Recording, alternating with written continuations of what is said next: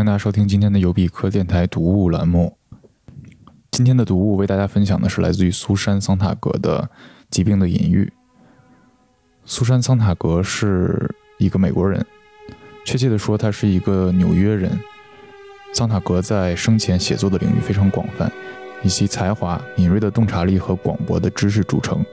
他的主要著作主要有《反对阐释》《激进意志的风格》《论摄影》《艾滋病及其隐喻》。还有小说《火山情人》等等。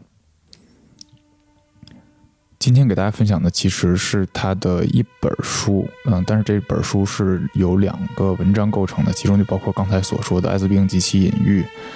嗯，这本书的名字叫做《疾病的隐喻》。为什么说是由两篇文章构成的呢？因为他自己不太喜欢把自己的文章当做论文来看，他比较喜欢的称谓是小书。所以今天给大家分享的这本。大书是由两个小书的部分合成的。桑塔格呢，曾经罹患过不同种类的癌症，他先后患有乳腺癌和子宫癌。他人生的后三十年呢，基本上一直在跟癌症做着斗争。他深深的能够体会到。疾病本身对人的身体上的伤害就已经足够痛苦了，但社会文化对疾病的各种宣传、话语方式和阐释所构成的那些隐喻呢，也在心理层面对患者造成了巨大的压力和痛苦。当然，不仅仅是对患者，包括对整个疾病的看待方式，对整个社会对疾病的看待方式，包括处理疾病的方式，他认为有很多隐喻都是非常不恰当的。最终呢，在两千零四年，他由于急性骨髓性白血病辞世。他这本书的前半部分呢是疾病的隐喻，主要讨论的是肺结核和癌症在前现代社会和现代社会构成的一些隐喻，其中包括他认为恰当或者不恰当的。后半部分呢是艾滋病的隐喻，探讨了艾滋病作为二十世纪末全人类面临的来自于疾病的某种新的危机所承担的更独特、更广泛的隐喻。当然也是更不恰当的隐喻。值得我们注意的是，它这三种疾病的区别和共同点，它们都和疾病高发时期的某种时代精神有所重叠。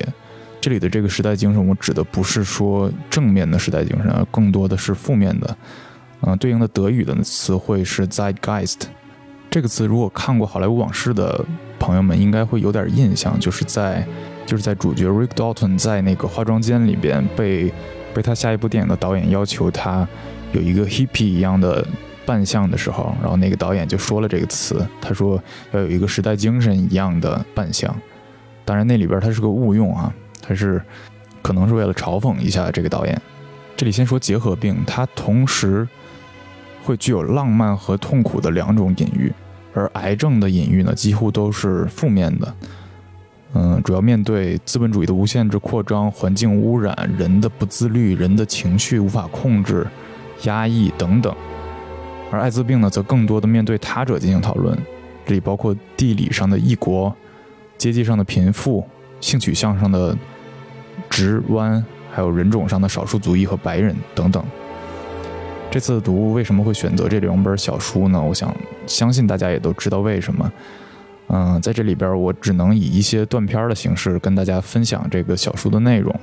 相信能够帮助到大家对这次的疫情能有一些自己的认识和思考。好，那现在就开始。我在这里面不会去特别区分第一本《疾病的隐喻》和第二本《艾滋病及其隐喻》的内容，但是我这个断片的主要顺序就是从《疾病的隐喻》到《艾滋病的隐喻》，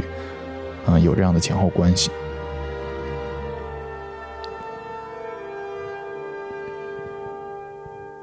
首先，我读的第一段呢，是来自于这本书上海译文出版社的版本中的，呃，卷首语，它是由这本书的译者写的，可以帮助我们了解一下成书的背景。他们写于二十世纪六十年代的激进政治运动业已偃旗息鼓之后的七八十年代，共和党人里根和保守党人撒切尔夫人所谓的新保守主义时代，经济学家弗雷德里希哈耶克所谓的自由市场时代。像历史上所有的中途受挫的政治激进运动一样，未完全耗尽的革命能量被迫转入象征领域的斗争，即从街头转入书斋。然而，然而，激进派很意外地发现，原来象征领域的斗争远比街垒战更加大有可为，更加触及根本，其实也更安全。此外，他们越来越沉醉于革命联动效应的幻想。仿佛只要一砖一瓦拆除了象征领域这座顽固的作为基础的堡垒，那么具有压迫性的权力秩序就会随之轰然坍塌，公正而自由的世界就将来临。他们从经济基础领域退入上层建筑领域，从现实政治领域退入文化象征领域，却又把马克思的经济基础上层建筑的模式做了一番修改，变换成以福柯为其代表人物的那种权力话语模式，作为利器带进了文化象征领域。这样，象征秩序被设想为权力秩序的基础。他们绝不是布朗基那一类身着黑色披风的革命密谋家，而是革命的鼹鼠。他们在象征领域的历史地层深处四处打洞，到处啮视权力等级制的大树盘根错节的根茎，直到地面上的大树因象征水分和合法性养分枯竭而衰败枯萎。好，那我们现在正式进入今天的读物。一。疾病。我年轻的时候，泰奥菲尔·戈蒂埃写道：“作为一个抒情诗人，我难以接受任何体重超过九十九磅的人。”二，如果读者仍觉得难以想象，说这样一种令人恐惧的疾病的现实怎么会如此荒谬地被歪曲，那不妨考虑一下出现在我们这个时代的与之不相上下的一种扭曲行为，那种感到有压力、需要去表现自我的罗曼蒂克姿态导致的扭曲行为。被扭曲的对象当然不是癌症。这是一种没有人想加以去美化的疾病，尽管作为一个隐喻，它也起到了19世纪结核病曾起到的一些作用，在20世纪被当作高超感受力的标志，能够显示超凡脱俗的情感和愤世嫉俗的不满情绪的那种讨厌的折磨人的疾病，是精神。三，把疯狂浪漫化。这是以激烈的方式反映出当代对非理性或粗野的所谓率性而为的行为的膜拜，对激情的膜拜，而对激情的压抑，当初被认为是结核病的诱因，现在又被认为是癌症的诱因了。四，而疾病则是诸器官的反叛，疾病是通过身体说出的话，是一种用来戏剧性的表达内心情状的语言，是一种自我表达。格罗德克把疾病描绘成一种象征，一种内部发生的事态的外观，是那个他所上演的一场戏剧。五，调查结果说，在被调查的数百名癌症患者中，据悉有三分之二或五分之三的患者感到压抑，并因为父母亲、情人、配偶或至交的去世、分手或离别所产生的失落感而感到痛苦。然而，同样可能的是。在同等数目的未患癌症的人中，大部分人也会称自己情绪低落，曾遭受过精神创伤，这被称为人类状况。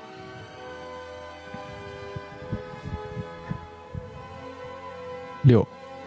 对这些个案史的描述采用的是一种特别直率的语言，充满了绝望的意味，充满了对孤独的自我以及其老是不甚满意的那些关系的不满之词和困惑之语，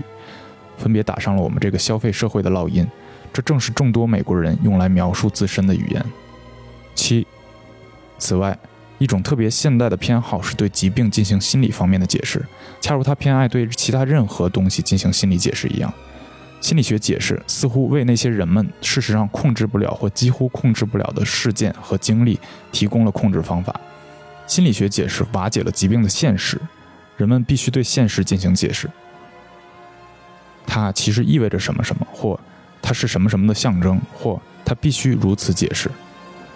对那些活着时既不接受宗教赋予死亡的那种慰藉，又不接受死亡是一个自然过程的人来说，死亡是种令人厌恶的神秘之事，是最终的羞辱，是不能控制之事。它只能被否弃掉。心理学的吸引力和说服力大部分来自于，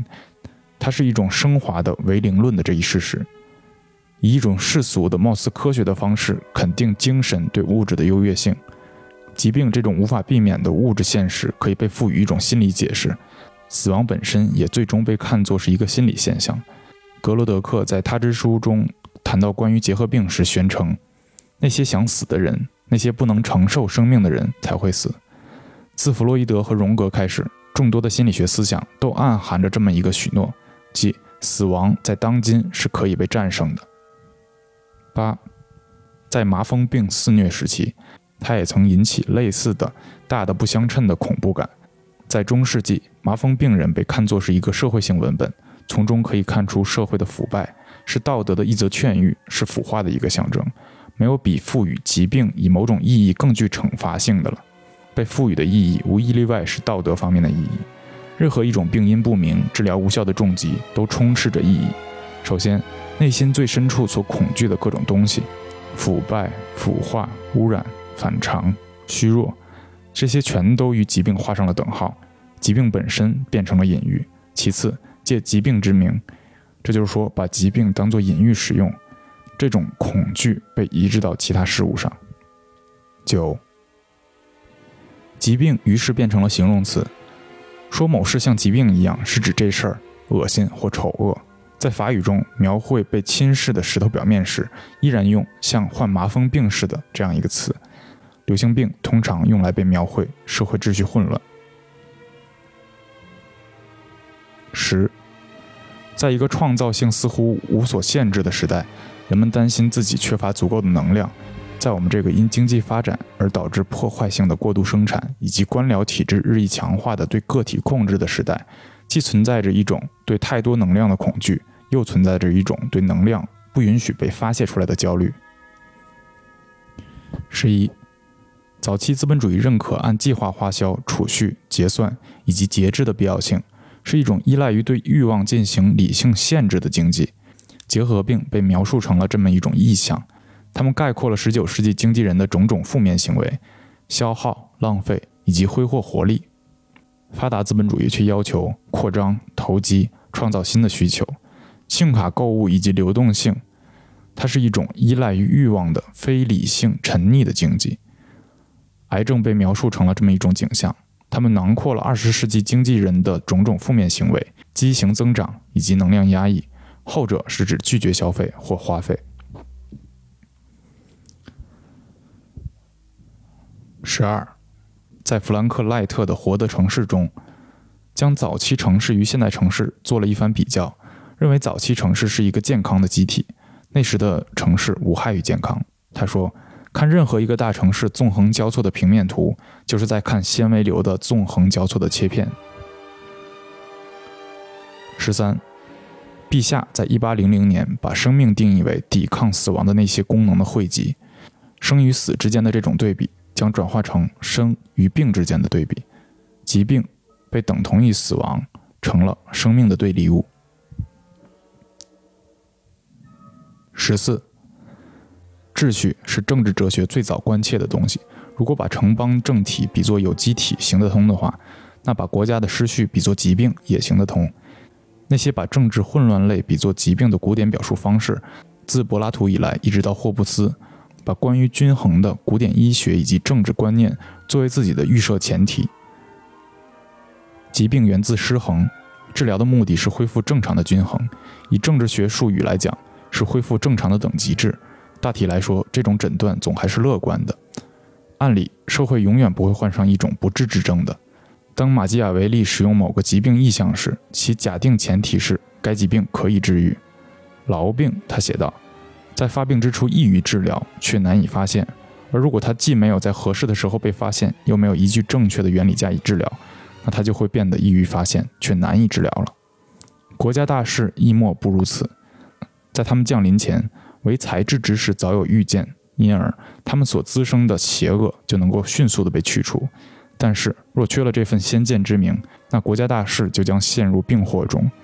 以致恶化到了这种程度，即谁都看出了问题，却再也没有回天之术。十五，在政治哲学的主流传统中，把国家失序类比为疾病，是为了以此来敦促统治者追求更为理性的政策，尽管造化有限，一切归于消亡。霍布斯写道。但是如果人们运用了他自诩的拥有的理性，那么他们的共同体将会得救，至少不会消亡于内部的疾病。因而，当共同体不是因为外部暴力，而是因为内部混乱而走向解体时，其则不再臣民，他们不过是些原材料而已；而在君王，是原材料的塑造者。十六，对马基雅维利来说是预见，对霍布斯来说是理性，对沙夫茨堡来说是容忍。所有这些基于某种医学类比的思想，全都关乎这一问题：即何宜的治国术能够防范致命的混乱？社会被设想为大体上是健康的，疾病大体上总是能被控制的。十七，把某种现象描绘为癌症，就是在煽动暴力。在政治话语中使用癌症的意象，就是在怂恿宿命论，使严厉措施正当化。同时，它也极大地强化了这一广为流传的观念，即癌症必定是致命的。疾病隐喻从来就不是清白的，但可以说，癌症隐喻是其中极其恶劣的一例。它暗示着种族大屠杀。癌症意象并不是某种特定的政治观。的专有物。托洛斯基曾把斯大林主义称作马克思主义基底上的癌瘤。同年，一九七七年，在中国，四人帮除了成为别的一些东西外，还成为了中国的毒瘤。十八。然而，在二十世纪后期，一个人怎么可能在道德上做到严谨？当有太多人、太多事儿需要严肃对待。当我们感到了邪恶，却不再拥有一套宗教或哲学的语言来理智地谈论邪恶时，我们该怎样才能做到严谨？为了去了解极端的或绝对的邪恶，我们于是寻求合适的隐喻。十九。然而，现代的疾病隐喻都不过是些廉价货。那些真正的患病的人，听到他们的病名常常被人当作邪恶的象征抛来抛去，这与他们又有何注意？二十，在有限的意义上，一个历史事件或一个历史问题才像是一种疾病，而癌症的隐喻却尤其显得粗糙。它不外乎是一种怂恿人们去把复杂的事情简单化，亦不外乎是一种引诱，即便不把人引向狂热，也诱使人感到唯有自己才是万般正确的。二十一，我们关于癌症的看法，以及我们加诸癌症之上的那些隐喻，不过反映了我们这种巨大的文化缺陷。反映了我们对死亡的阴郁态度，反映了我们有关情感的焦虑，反映了我们对真正的增长问题的鲁莽、草率的反应，反映了我们在构造一个适当节制消费的发达工业社会时的无力，也反映了我们对历史进程与日俱增的暴力倾向的并非无根无据的恐惧。二十二，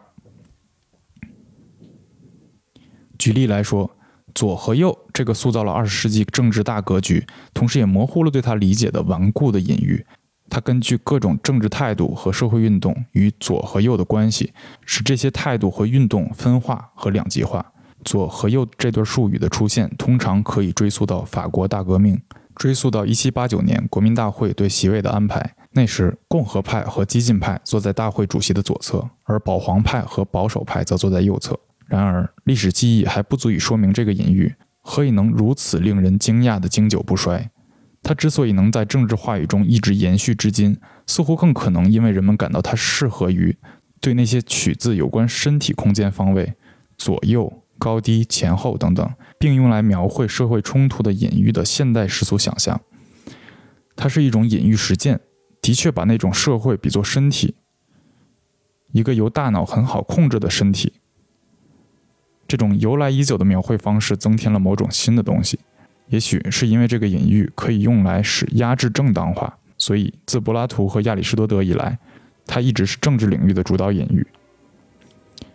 较之把社会比作家庭，那把社会比作身体，更能使社会的权威秩序显得不可避免、无可更易。二十三，以前是医生们发动对疾病的战争，现在是全社会发动这场战争。把战争转化为对大众进行意识形态动员的时机，这的确使得战争观念变成了一个有用的隐喻，可用于一切形式的，其目标是打败敌人的那些改善运动。二十四，我们曾经向贫穷开战，现在转而向毒品开战，同样还有一些针对于具体疾病，例如癌症的战争，在资本主义社会里，对军事隐喻的滥用可能在所难免。这个社会越来越限制道德原则诉求的广度和可信度。在这个社会里，如果一个人的行为不服从于对自我利益和盈利的计算，则会被认为愚不可及。二十五，但在那种倾其所有的全面战争中，付出也是倾其所有的。毫不犹豫的战争被定义为一种紧急状态，牺牲再大也不过分。二十六。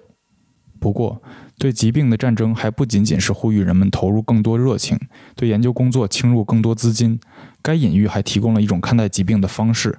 即把那些特别可怕的疾病看作是外来的他者，像现代战争中的敌人一样，把疾病妖魔化，就不可避免地发生这样的转变，即把错误归咎于患者，而不管患者本人是否被认为是疾病的牺牲品。牺牲品意味着无知，而无知以支配一切人际关系词汇那种无情逻辑来看，意味着犯罪。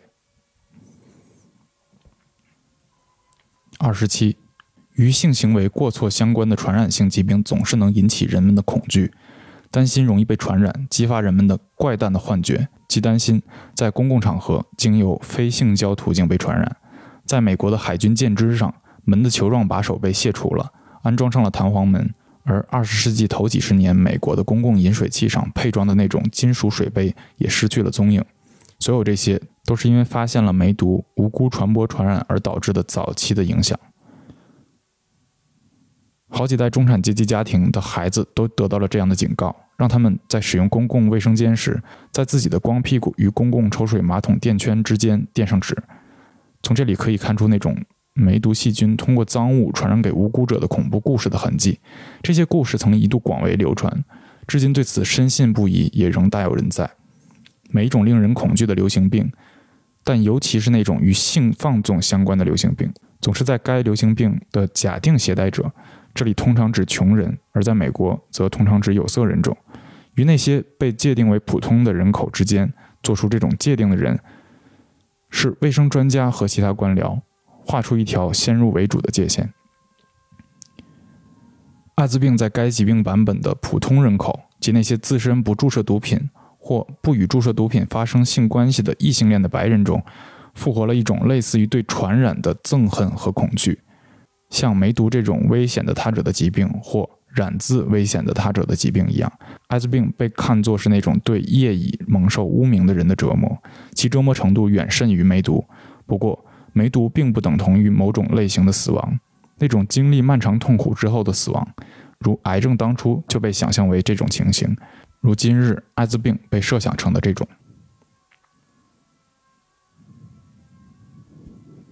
二十八。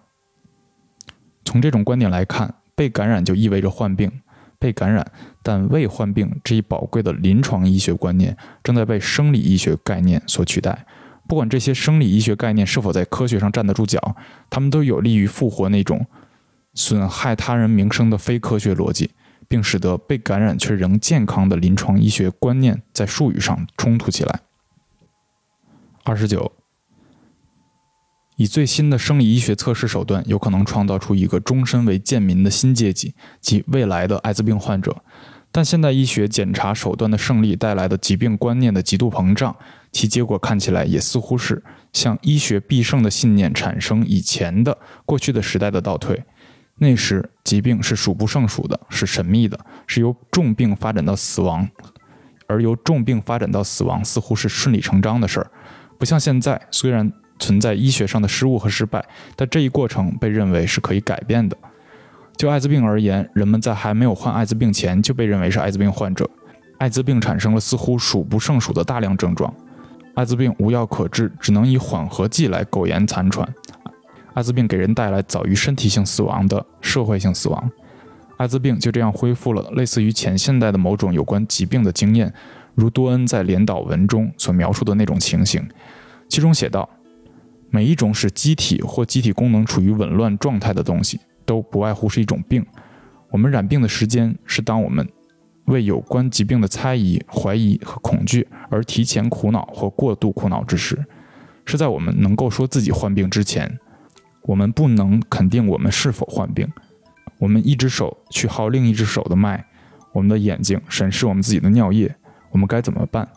我们因疾病而饱受焦虑之苦。而在疾病真正到来前，我们就已经支撑不住了。三十，医学化验不可避免的具有工业特征，那么花去时间可能长达几星期。对那些认为自己是在等待死刑判决或者开示判决的病人来说，这是极其折磨人的拖延。许多人因恐惧化验结果，恐惧自己的名字被列入，使自己日后陷入受歧视或更糟糕的境遇的另册，或出于宿命论而不愿意去做化验。三十一，对瘟疫的描述一般有这样一个特点，即瘟疫一律来自于他处。当梅毒在15世纪最后十年以流行病的形式开始肆虐整个欧洲时，人们给梅毒起的那些名字成了一些例证，说明人们需要把那令人恐惧的疾病当作外来的疾病。梅毒对英国人来说是法国花柳病，对巴黎人来说是日耳曼病，对佛罗伦萨人来说是那不勒斯病，对日本人来说是支那病。三十二，如圣经和古希腊文献所描绘的，瘟疫不再会被带去。因为中介问题已经变得模糊了，取而代之的表述是人们被瘟疫所侵袭。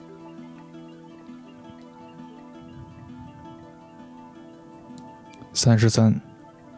在艾滋病夺走成千上万生命的扎伊尔和其他中非国家，反击已经开始。那里众多的医生、学者、记者、政府官员以及其他受过教育的人相信，艾滋病病毒是从美国带到非洲来的，是细菌战的一次行动。其目的是降低非洲的人口出生率，只是该行动失控了，反过来殃及了其始作俑者。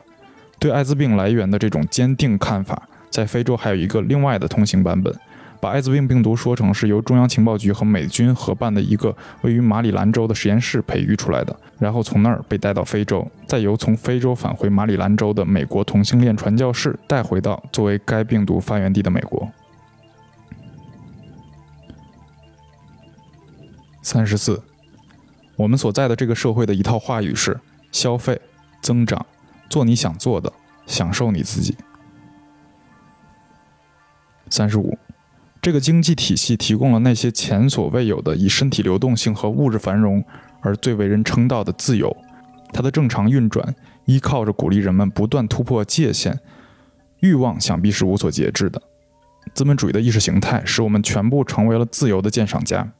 几乎每一项主张都声称要为人们增加某种自由，当然不是每一种自由。在富裕国家，自由越来越被等同于个人实现、独自或作为个体享有或实践的自由，因而近来出现了大量有关身体的话语。身体被再度想象为一个工具，越来越被用于执行各种各样的自我改善、力量提升的计划。既然人们有消费欲望，既然自我表达也被赋予无可置疑的价值，那么对某些人来讲，性怎么会不成为消费者的选择呢？即自由的实践、更大流动性的实践，以及使界限步步后退的实践。男性同性恋亚文化以及毫无危险可言的性游戏的任何一种发明，都几乎不是资本主义文化的必然的再发明。此前也不受医学的保障。艾滋病的来临似乎已无可挽回地改变了这一切。三十六，这类使消费者对各种各样的商品和服务保持更小心、更自私态度的警告，实际上刺激了消费文化，因为这些焦虑会产生更多对商品和服务的需求。三十七，不过，艾滋病所激发的那种末日来临的幻象层出不穷，却不是日程表就能解释得了的。或甚至不是该疾病代表的那种真正的危险所能解释得了的。此外，对西方社会来说，还存在着对大灾难场景的心理需求，这对美国来说尤其如此。正如某人所说的，美国是一个有宗教心灵的国家，此乃福音派新教老是宣扬所谓的断然的终结和崭新的开端。对想象中的最糟糕的场景的这种偏好，反映出了一种需要，即试图主宰自己。对那些不可控制之物产生的恐惧，但它同样反映出来与灾难的想象性同谋的关系。对文化困境或文化衰败的感觉，使人油然产生一种欲望，要去荡涤一切。当然，没有人需要瘟疫，不过它或许是重新开始的机会呢。重新开始这句口号很现代，也很有美国味儿。三十八，或许艾滋病正在拓展人们的习性。使其对从核武器的储存和炫耀中展现出来的全球毁灭远景变得习以为常。伴随大灾难修辞的膨胀而来的是大灾难与日俱增的现实性，一个永恒的现代故事情节。大灾难隐隐迫近，然而它并没有出现，它仍然在隐隐迫近。我们似乎处在一种现代大灾难的阵痛中，有一个还没有发生的大灾难，但其结果怎样尚无人知晓。我说的是那些悬在我们头顶上的、环绕整个地球的导弹。其核弹头能把地球上的全部生命毁灭很多次，但它们到目前为止还没有被发射出去。有一些正在发生的大灾难，但其后果到目前为止似乎并不特别恐怖，如第三世界的巨额债务，如人口过剩、生态破坏，还有一些似乎是发生了，但随后并没有发生的大灾难，如1987年十月股票市场的崩盘被看作是暴跌，像1929年十月的暴跌一样，但后来又说不是暴跌。大灾难现在成了一出没完没了的连续剧，不是现在的大灾难，而是从现在开始的大灾难。大灾难已经成了一个既在发生又没有发生的事件。一些最可怕的事件可能已经发生了，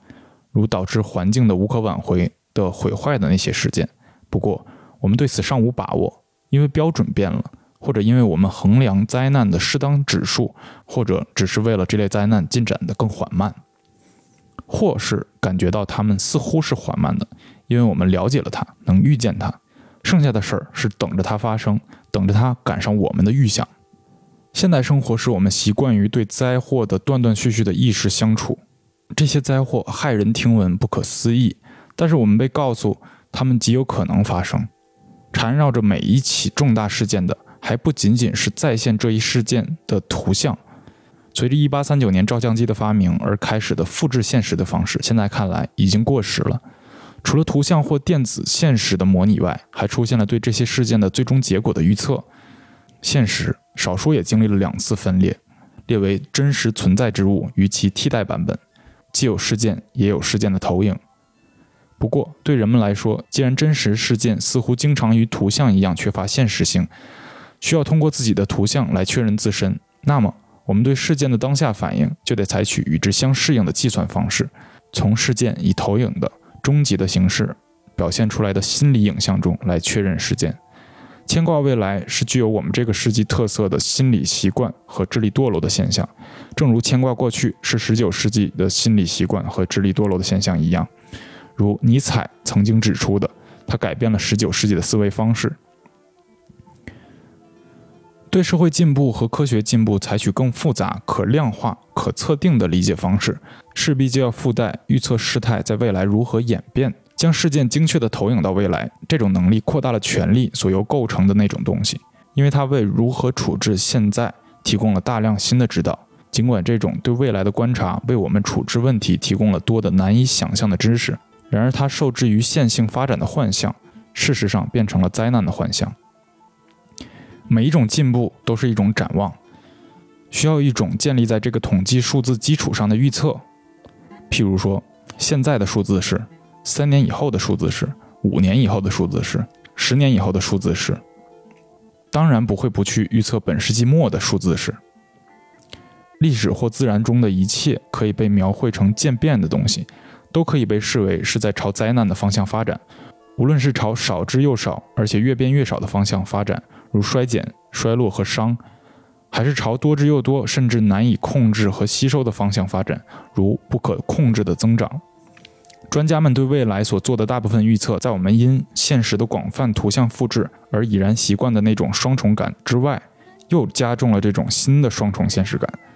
有正在发生之物，亦有它所预示之物，即行将来临而尚未真实发生的不能控制的灾难。这其实是两种灾难，其间存在空隙，想象力深陷空隙之中不能自拔。我们所经历的流行病与预示着给我们的流行病之间的差异，感觉就像我们经历的所谓的有限战争与我们可能会经历的难以想象的更为可怕的战争之间的差异。这后一种战争，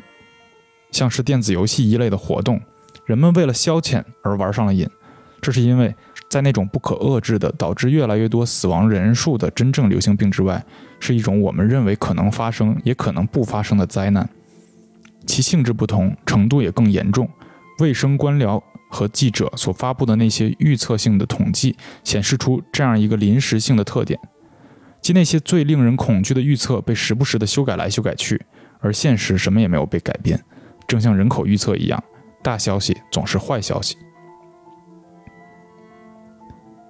三十九，甚至大灾难也似乎成为了被当成日常的期待视野的一个部分，这造成了一种无与伦比的激烈情绪，而这种情绪正在损伤我们的现实感和人性。四十，并非所有用之于疾病及其治疗的隐喻都同等的可憎，同等的扭曲。我最希望看到其销声匿迹的那个隐喻是金氏隐喻，它的反面即公共福利的医疗模式，就其影响而言，也许更危险，也更为深远。因为它不仅是为权威制度提供了有说服力的正当性，而且暗示国家采取压制和暴力，相当于对政体危害部分。不健康的部分实行外科切除和药物控制的必要性。然而，军事意向对有关疾病和健康的思考方式影响仍然不可小觑。他进行过度的动员，他进行过度的描绘，他在将患者逐出集体，使其蒙受污名方面出力甚巨。不，总体医学就如同总体战争一样不可取。艾滋病导致的危机也非总体危机。我们眼下并没有遭受侵犯，身体。不是战场，艾滋病患者既不是在劫难逃的牺牲品，也不是敌人。医学和社会并没有被赋予什么权利来不择手段地进行反击。对军事隐喻，我有一言相送。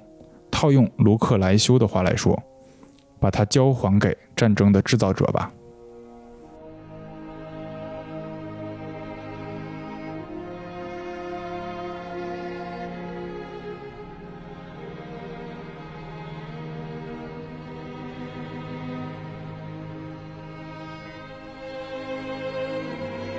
读完了这些桑塔格的断片儿呢，我想说两句自己的话，就是说我们经常会有一种论调，就是很悲观、很虚无，觉得这个世界也就这样了，我们不会有，我们再努力，我们都是这个游戏规则的牺牲品，我们永远都没法做到更好，我们都永远没法，比如说得到更好的。亲密关系，我们永远都没法得到更多的社会资源，我们都没法成为自己想成为的那个人，或者说我们根本不知道自己想成为什么，然后就会导致很悲观、很虚无、很觉得人生没有意义，或者就把这个意义根本就悬置掉。但是在面临这次的疫情的时候，这是我们人类共同经历过很多很多次的。这样的灾祸或者说瘟疫，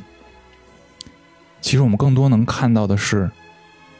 那么多人在那么努力的救人，那么多人在那么努力的自救，那么多人在那么努力的帮助其他人，而在这样的时候，就很少见到那种所谓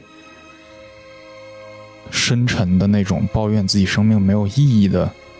论调。这让我看到了什么呢？就是我觉得，